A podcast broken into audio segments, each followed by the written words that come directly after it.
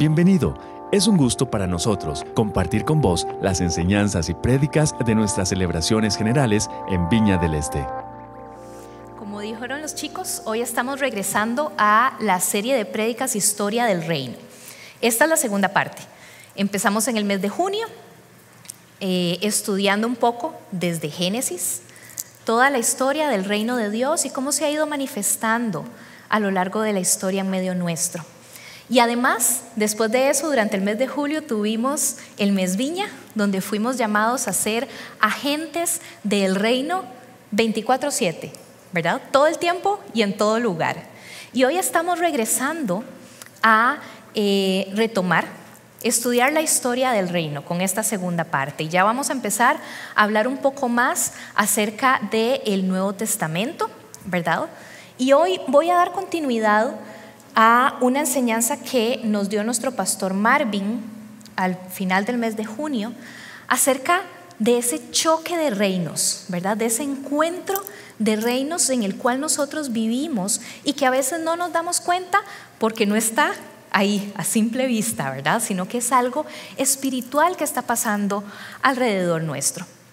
Y pensando en este asunto y en el tema del día de hoy, estuve recordando un evento histórico. A mí me encanta la historia. Ahora en el, curso de ADN, creo que fue Mauren que estaba diciendo que le encantan los documentales, a mí también. Yo amo estar viendo documentales a cada rato de todo. Y recordé una situación histórica que quería comentarles. Entre, perdón, es que estaba aquí desconectando la compu para que me dejen de salir. Entre la segunda, entre la primera y la segunda guerra mundial, Francia inició un proyecto sumamente ambicioso. Tal vez venía desde el temor de lo que les había pasado anteriormente. Ellos comenzaron a construir una defensa física en sus fronteras para cuidarse de posibles invasiones alemanas. Francia ya había sufrido dos invasiones de parte de Alemania, la primera durante la guerra franco-prusiana en 1700 y algo, 1900, no, sí, en 1700. Y otra durante la Primera Guerra Mundial. Entonces, básicamente ellos quedaron curados, ¿verdad? Dijeron, no nos vuelve a pasar. Y esta eh, serie de fortalezas que ellos construyeron a lo largo de su frontera con Alemania, comenzaron a construirla haciendo diferentes fuertes cada cierta distancia. Y en estos fuertes ellos pusieron los cañones más cañones que pudieron encontrar. Eran los cañones más enormes que pudieron conseguir. Y para que el asunto no fuera, o sea, fuera así como todavía más, ¿verdad?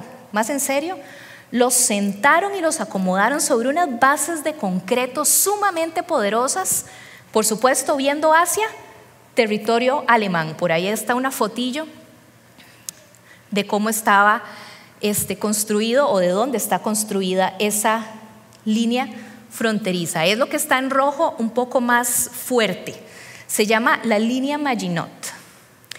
Y resulta que ellos estaban cuidándose porque no querían que Alemania los volviera a invadir. Llega la Segunda Guerra Mundial y resulta que Hitler sí logra invadirlos. Lo que hizo Hitler fue que primero invadió Bélgica, que es lo que está allá arriba. Todo su ejército recorrió Bélgica y llegaron a Francia por el norte. Cuando llegan los alemanes por ese lado a Francia, los franceses no tenían con qué defenderse de ese lado, no se habían preparado por ahí. Y encima de que no se habían preparado, no era como que podían salir soplados, agarrar los semejantes cañones que tenían y ponerlos del otro lado para poder defenderse. Los habían puesto ahí donde no podían moverlos de ninguna manera, no había poder humano que corriera sus chunches. Y fueron invadidos ciertamente. Algo que hemos aprendido durante esta serie de prédicas es que nosotros Vivimos en medio de esta batalla, vivimos en medio de un encuentro de reinos. A donde fuera que Jesús predicaba o compartía durante su ministerio, él hablaba del reino de Dios y hablaba que el reino de Dios estaba cerca, que se había acercado, que había llegado. Fue un mensaje central en cada una de las cosas que Jesús hablaba. Dios estaba por medio del ministerio de Jesús restableciendo su reino aquí en la tierra y como punto culminante, por supuesto, que fue la cruz de Cristo. Tal vez ignoramos nosotros ese choque de reinos, porque como decía anteriormente, no lo vemos a simple vista, es algo que está pasando en el mundo espiritual. Pero definitivamente todas las áreas de nuestra vida se ven involucradas en esta guerra, donde Dios cada día procura acercarnos a Él y donde nuestro enemigo Satanás procura alejarnos de Dios. Y eso pasa en todas las áreas de nuestra vida. La palabra de Dios nos enseña que sí, va a haber un punto final a esta guerra. Pero mientras estemos viviendo en medio de esta situación, usted y yo necesitamos equiparnos para salir victoriosos de esto.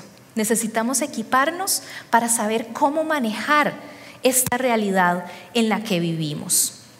Nos guste o no, sea un tema que conversamos mucho o no. Yo sé que este tema es súper preferido de algunos y otros somos como más alergiquillos al asunto, pero es una realidad en la que vivimos, esta batalla espiritual y necesitamos definitivamente poder enfrentarla de la mejor manera posible. Quiero que leamos juntos Efesios 10, digo Efesios 6, versículo 10 hasta el versículo 18. Dice así, una palabra final, sean fuertes en el Señor y en su gran poder. Pónganse toda la armadura de Dios para poder mantenerse firmes contra todas las estrategias del diablo. Pues no luchamos contra enemigos de carne y hueso, sino contra gobernadores malignos y autoridades del mundo invisible contra fuerzas poderosas de este mundo tenebroso y contra espíritus malignos en los lugares celestiales. Por lo tanto, pónganse todas las piezas de la armadura de Dios para poder resistir al enemigo en el tiempo del mal. Así, después de la batalla, todavía seguirán de pie, firmes. Defiendan su posición, poniéndose el cinturón de la verdad y la coraza de la justicia de Dios. Pónganse como calzado la paz que proviene de la buena noticia a fin de estar completamente preparados. Además de todo esto, levanten el escudo de la fe para detener las flechas encendidas del diablo. Pónganse la salvación como casco y tomen la espada del Espíritu, la cual es la palabra de Dios. Oren en el Espíritu en todo momento y en toda ocasión. Manténganse alerta y sean persistentes en sus oraciones por todos los creyentes en todas partes. Oremos un momento. Señor, yo quiero darte gracias por tu palabra en esta mañana. Quiero darte gracias, Señor, porque en medio de lo que sea que nosotros estemos viviendo, podemos saber y podemos confiar que vos estás ahí con nosotros, que cuando estamos en la licuadora vos estás con nosotros, que cuando estamos en la felicidad más grande vos estás con nosotros, Señor. Y en esta mañana yo te quiero pedir que podamos abrir nuestro corazón y nuestra mente para recibir de tu palabra en esta mañana. Que vos hables a nosotros lo que quieras hablarnos, Señor. Este tiempo es tuyo, Padre Santo. Yo te suplico que dirijas mis palabras, mis pensamientos, Señor, para ser fiel a lo que vos querés, Señor, que en esta mañana conversemos, Señor. En el nombre de Jesús. Amén y amén. Muchas gracias.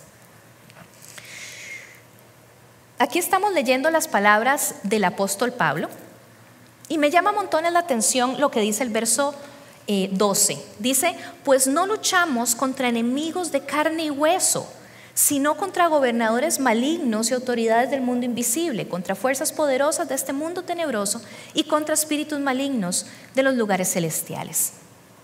Yo creo que este versículo tiene una vigencia muy importante hoy en día para nosotros como creyentes.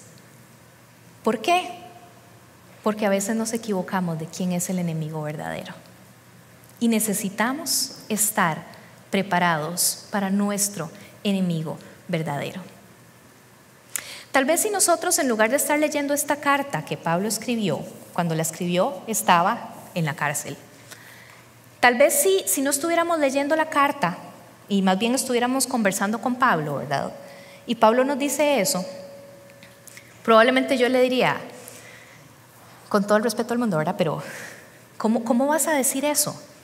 Después de que te han pegado, has tenido que salir escondido en canastos para que igual no te pegaran, has tenido que huir de pueblos, te han echado de pueblos, no han creído lo que Dios ha hecho en vos y ahora estás en la cárcel y todavía vos me decís que nosotros no tenemos enemigos de carne y hueso. ¿Verdad? Está como loquísimo. Pero creo que realmente lo que Pablo estaba intentando señalarnos es que sí, él sufrió a manos de seres humanos por las acciones de otros seres humanos, pero él nos enseña con este versículo que necesitamos comprender qué hay más allá de todas estas situaciones. Sí, es cierto, el ser humano puede ser increíblemente cruel, increíblemente cruel. Y lo vemos yo creo que muchas veces en las noticias. Hay cosas que definitivamente quebrantan nuestro corazón, ¿verdad? Y decimos, pero ¿cómo alguien puede llegar a hacer algo así? O nosotros mismos podemos haber sufrido la traición, la calumnia, el mal carácter, el desprecio de alguien. Y podemos decir, sí, es que esa persona me hizo mal, es que esa persona me hirió, me dañó. Pero necesitamos ver qué es lo que hay detrás de todo eso, porque esa persona está actuando dentro de su poder de ser humano chiquitico como usted y yo.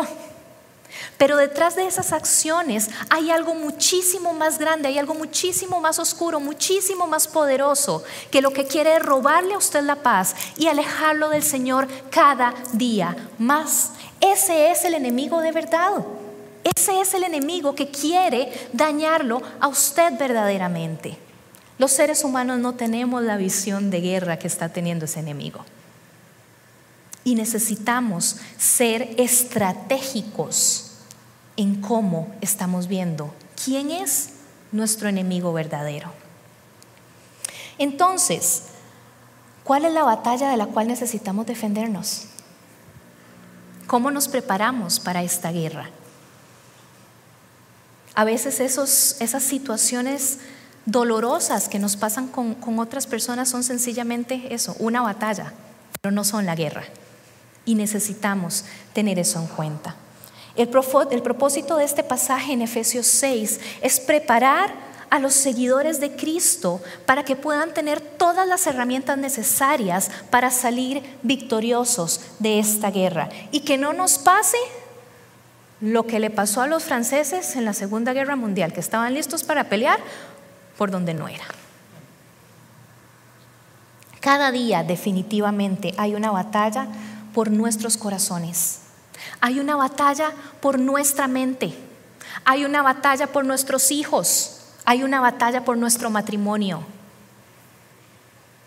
Charles Spurgeon, uno de los grandes predicadores de la historia, decía, consideremos cuán valiosa es nuestra alma que tanto Dios y el diablo luchan por conseguirla. Así de valiosa es su alma y la mía. ¿Cómo nos preparamos para esta guerra?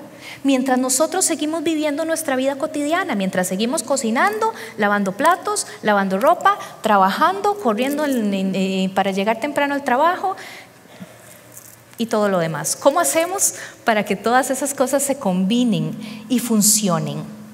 Veamos lo que dicen los versículos 11 y el versículo 13 de este pasaje. Pónganse toda la armadura de Dios para poder mantenerse firmes contra todas las estrategias del diablo. Y el verso 13 dice, por lo tanto, pónganse todas las piezas de la armadura de Dios para poder resistir al enemigo en el tiempo del mal. Así, después de la batalla, todavía seguirán de pie, firmes.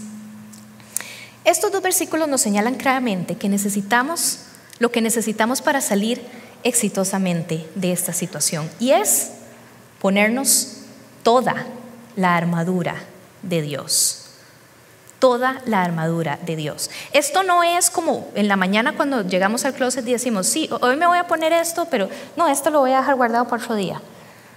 No, ahí no escogemos que nos, que nos ponemos un día y otro día y, dejamos algo guardado y, y lo dejamos por una ocasión especial. No, es todos los días ponernos todas las eh, los elementos de esta armadura que Dios nos está dando. Quisiera señalar, son siete, eh, elementos que Pablo nos está señalando aquí, que funcionan juntos como toda la armadura. Cuando algo falta, estamos teniendo un punto flaco. Cuando algo falta, estamos vulnerables por algún lado, como los franceses. Démosle un vistazo ahora a estas siete piezas de la armadura, porque me parece importante. Yo sé que, son muchas, así que vamos a ir un poco rápido, pero creo que es importante que repasemos cada una de ellas. En primer lugar, nos ponemos el cinturón de la verdad.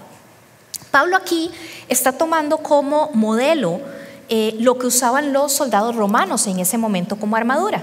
Y probablemente el hombre estaba ahí escribiendo y vio pasar al guarda de la cárcel y dijo, ah, chivísima esa imagen, voy a usarla aquí. Entonces, el cinturón de la verdad no, era necesariamente un cinturón como, una faja como el que nosotros nos imaginamos en primer momento, ¿verdad? Sino que primero se ponían, era como, un delantal como el que, como el que usaba a veces mi abuela, que era de meterse por la cabeza y que tenía adelante y atrás y se amarraba aquí a los laditos. Bueno, yo sé que todavía hay gente que lo usa, pero me acuerdo de mi abuelita. Eh, se ponían esto encima de su ropa y era de cuero y se lo amarraban. Y esto les ajustaba para que por dentro ellos no tuvieran ninguna sensación de que las cosas se les estaban moviendo, de que andaban incómodos, como uno, ¿verdad? Cuando anda acomodándose algunas prendas. Ellos se ponían esto en primer lugar. Y me encanta que Pablo lo relaciona con la verdad. Y es lo primero que ellos tenían que ponerse para poder ir a la batalla. La verdad. La verdad. Tiene un orden, y tiene una razón de ser este orden. Si nosotros queremos estar preparados para enfrentar las batallas que vayamos a tener cada día, necesitamos ponernos primero la verdad. ¿Y cuál es la verdad más importante que nosotros tenemos que ponernos encima? ¿Quién es nuestro Señor? Que le pertenecemos a Él. ¿Y quiénes somos nosotros en Él? ¿Quién es nuestro Señor? ¿Quiénes somos nosotros en Él? y que nosotros le pertenecemos a Él. ¿Por qué? Porque teniendo esa verdad arraigada y firme alrededor nuestro, vamos a saber cómo caminar. Vamos a sentirnos cómodos y seguros en todos nuestros movimientos. En Isaías, constantemente el Señor le habla al pueblo y le dice, ¿con quién vas a compararme? Si las naciones son como una gota de agua para mí, si yo soy el que creó las estrellas y las llamo por nombre, ¿con quién vas a compararme? Ese es nuestro Dios. Ese es al que nosotros le pertenecemos. Él es el que nos dice quién es usted y quién soy yo. Y esa es la verdad que necesitamos ponernos todos los días antes de poner los pies en el piso cuando nos bajamos de la cama. Esa es el, ese es el primer paso para vestirnos de acuerdo a la verdad del Señor. ¿Y por qué hay tanto énfasis en esto? Porque yo creo que a veces nosotros confundimos la fórmula mi Dios es grande, aunque yo soy pequeño, pero mi Dios es grande.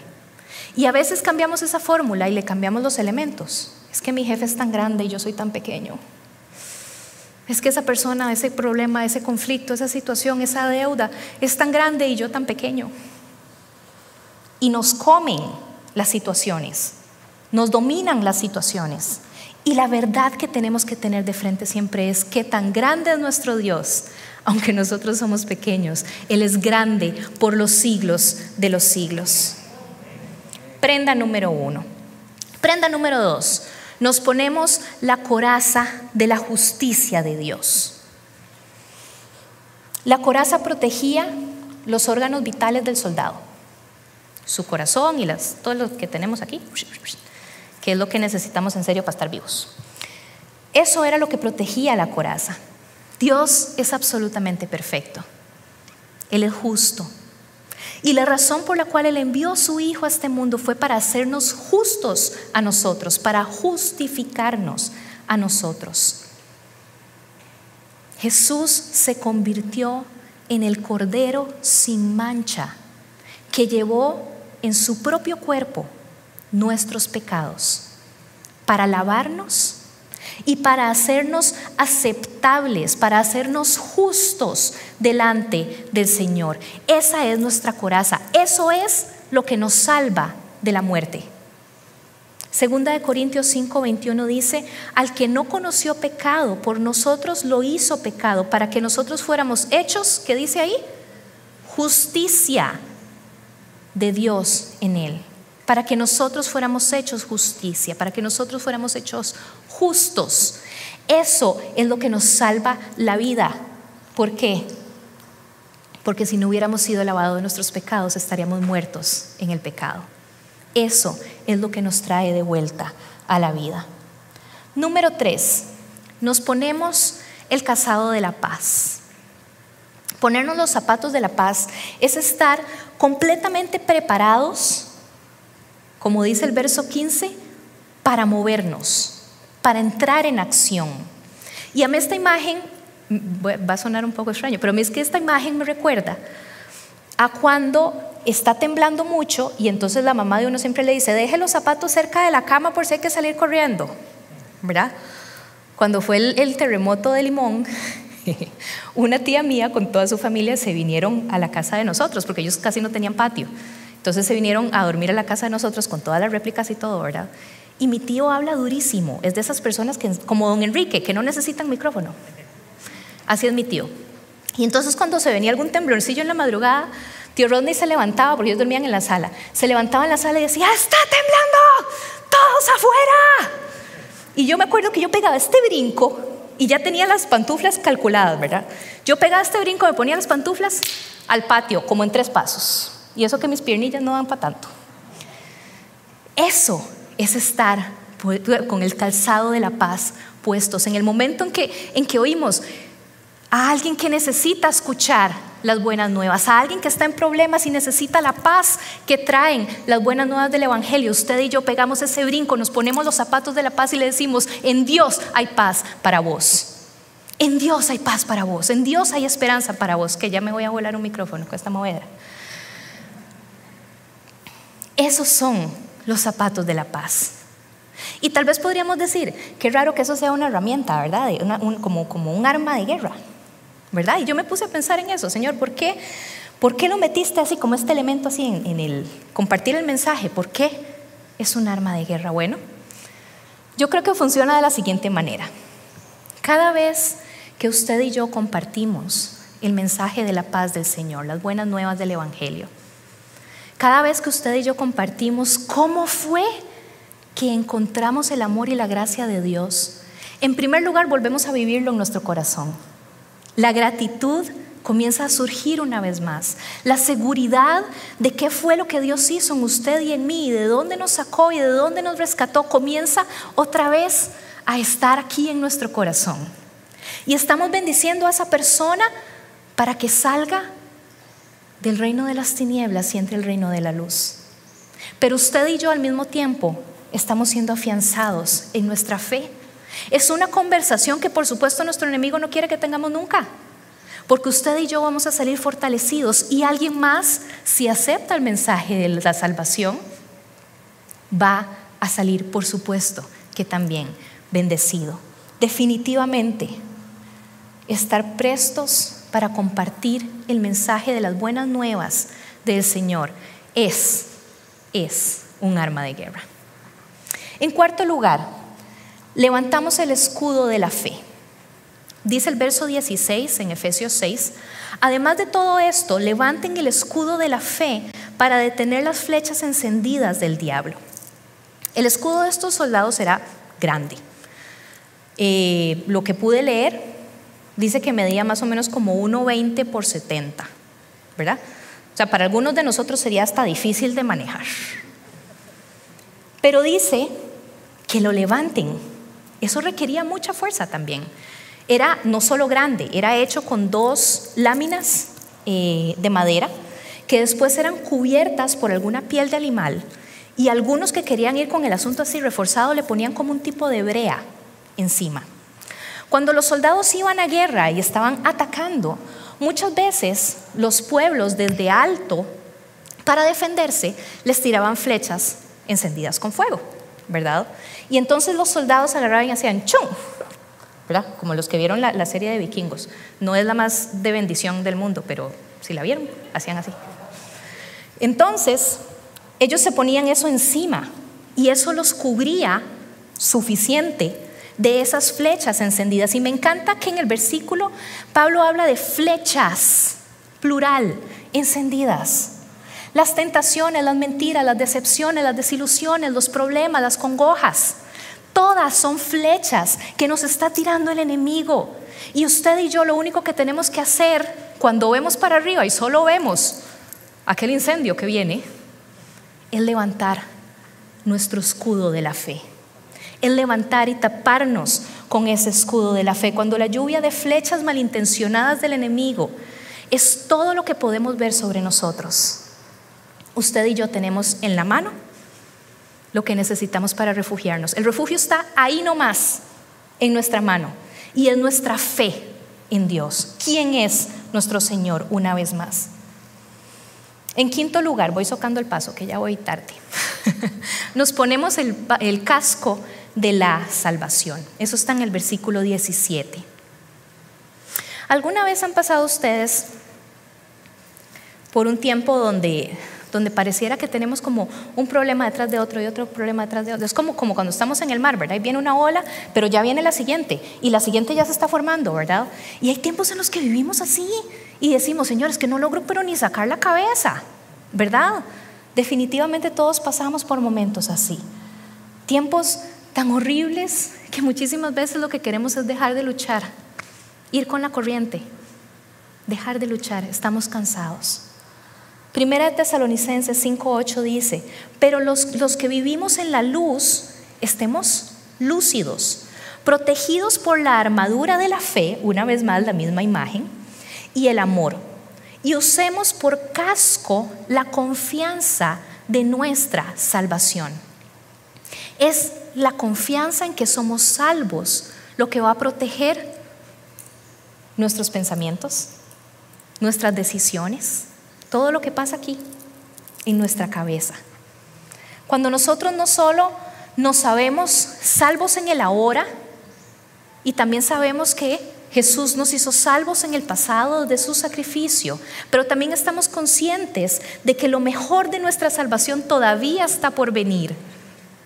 Eso cuida nuestros pensamientos, cuida nuestras decisiones, porque sabemos que tenemos algo más hacia lo cual vamos. Y no es solo cuando lleguemos al cielo a pasar la eternidad con el Señor, sino que es en el aquí y en el ahora. Dios tiene algo mejor para nosotros. Dios tiene algo mejor para nosotros. Usted se pone ese casco y el Señor, como dice también la palabra del Señor, cuidará nuestros pensamientos. Número 6, tomamos la espada del Espíritu. Casi todos los otros elementos son acerca de defensa, de mantenernos en nuestro lugar, ¿verdad? Y ahora nos hablan de un arma, de que llegó el momento de defendernos. Esta espada se usa no para combates a larga distancia, sino de uno a uno, ¿verdad? Combates cercanos. Y muchísimas veces nosotros necesitamos reconquistar a punta de espada cosas cercanas a nosotros que tal vez hemos perdido en el camino y que el enemigo se ha apropiado de eso. Será nuestras finanzas, será nuestro matrimonio, será la relación con los hijos, será alguna otra situación que sentimos que ha sido terreno de nuestra vida que hemos ido perdiendo y que el enemigo ha ido más bien dominando y hoy necesitamos empezar a reconquistarla con la espada del Espíritu que es la palabra del Señor. Cuando usted y yo agarramos esto y esto es nuestra espada, aquí tenemos verdad. Aquí tenemos sanidad, aquí tenemos promesas, aquí tenemos estrategias, aquí tenemos hasta consejos de vida. Hay un versículo en Proverbios que dice algo así como no grite en la madrugada porque sus vecinos se pueden enojar. Tal vez alguien necesitaba escucharlo. Esto definitivamente es una espada. Definitivamente es lo que lo va a llevar a usted a tomar el control y decir, no, la palabra del Señor dice que mi matrimonio le pertenece, que mis hijos le pertenecen, que mis finanzas, Él es mi proveedor, no nadie más, ni yo mismo, Él es mi proveedor. Eso es lo que me dice la palabra del Señor. Y así usted y yo reconquistamos el terreno que hayamos perdido. Finalmente, dice el pasaje, oren en el Espíritu en todo momento y en toda ocasión. Manténganse alerta y sean persistentes en sus oraciones por todos los creyentes en todas partes. Yo les pregunto hoy, ¿será posible que tal vez haya algo en su vida hoy que podría estar caminando diferente si usted estuviera orando más? ¿Será que tal vez alguna situación, alguna actitud pudiera cambiar si usted estuviera más constantemente delante del Señor, diciéndole, Señor, te lo pongo en tus manos, Señor, yo sé que vos puedes hacer algo, Señor, estoy dependiendo de vos en esto, Señor, enséñame el camino por el cual debo de andar. La oración es como abrirle la puerta a Jesús y dejarlo entrar en esos sentimientos de enojo que tal vez estamos teniendo, en ese estrés que sentimos que nos está consumiendo, en esa culpabilidad que nos carga, en esa ansiedad que nos está controlando y que no nos deja avanzar. Hay tantas cosas que se salen de nuestro control. Hay tantas cosas que nos hacen recordar que usted y yo no tenemos todas las herramientas y no tenemos todos los recursos para solucionarlo todo. Pero en la oración usted y yo podemos lograr lo que no logramos de otra manera. Porque en la oración es donde nosotros activamos el poder del reino de Dios en nuestra vida y sobre cada situación que estemos enfrentando. Yo quiero hoy cerrar orando por cada uno de estos elementos.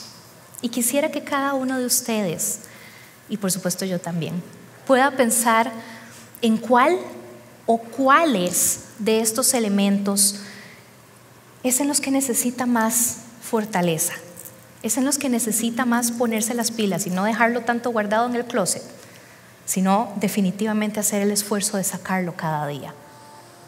Y vamos a pedirle ayuda al Señor en esto. Nos encanta poder compartir con vos las prédicas de nuestras celebraciones. Esperamos que esta haya sido de bendición para vos.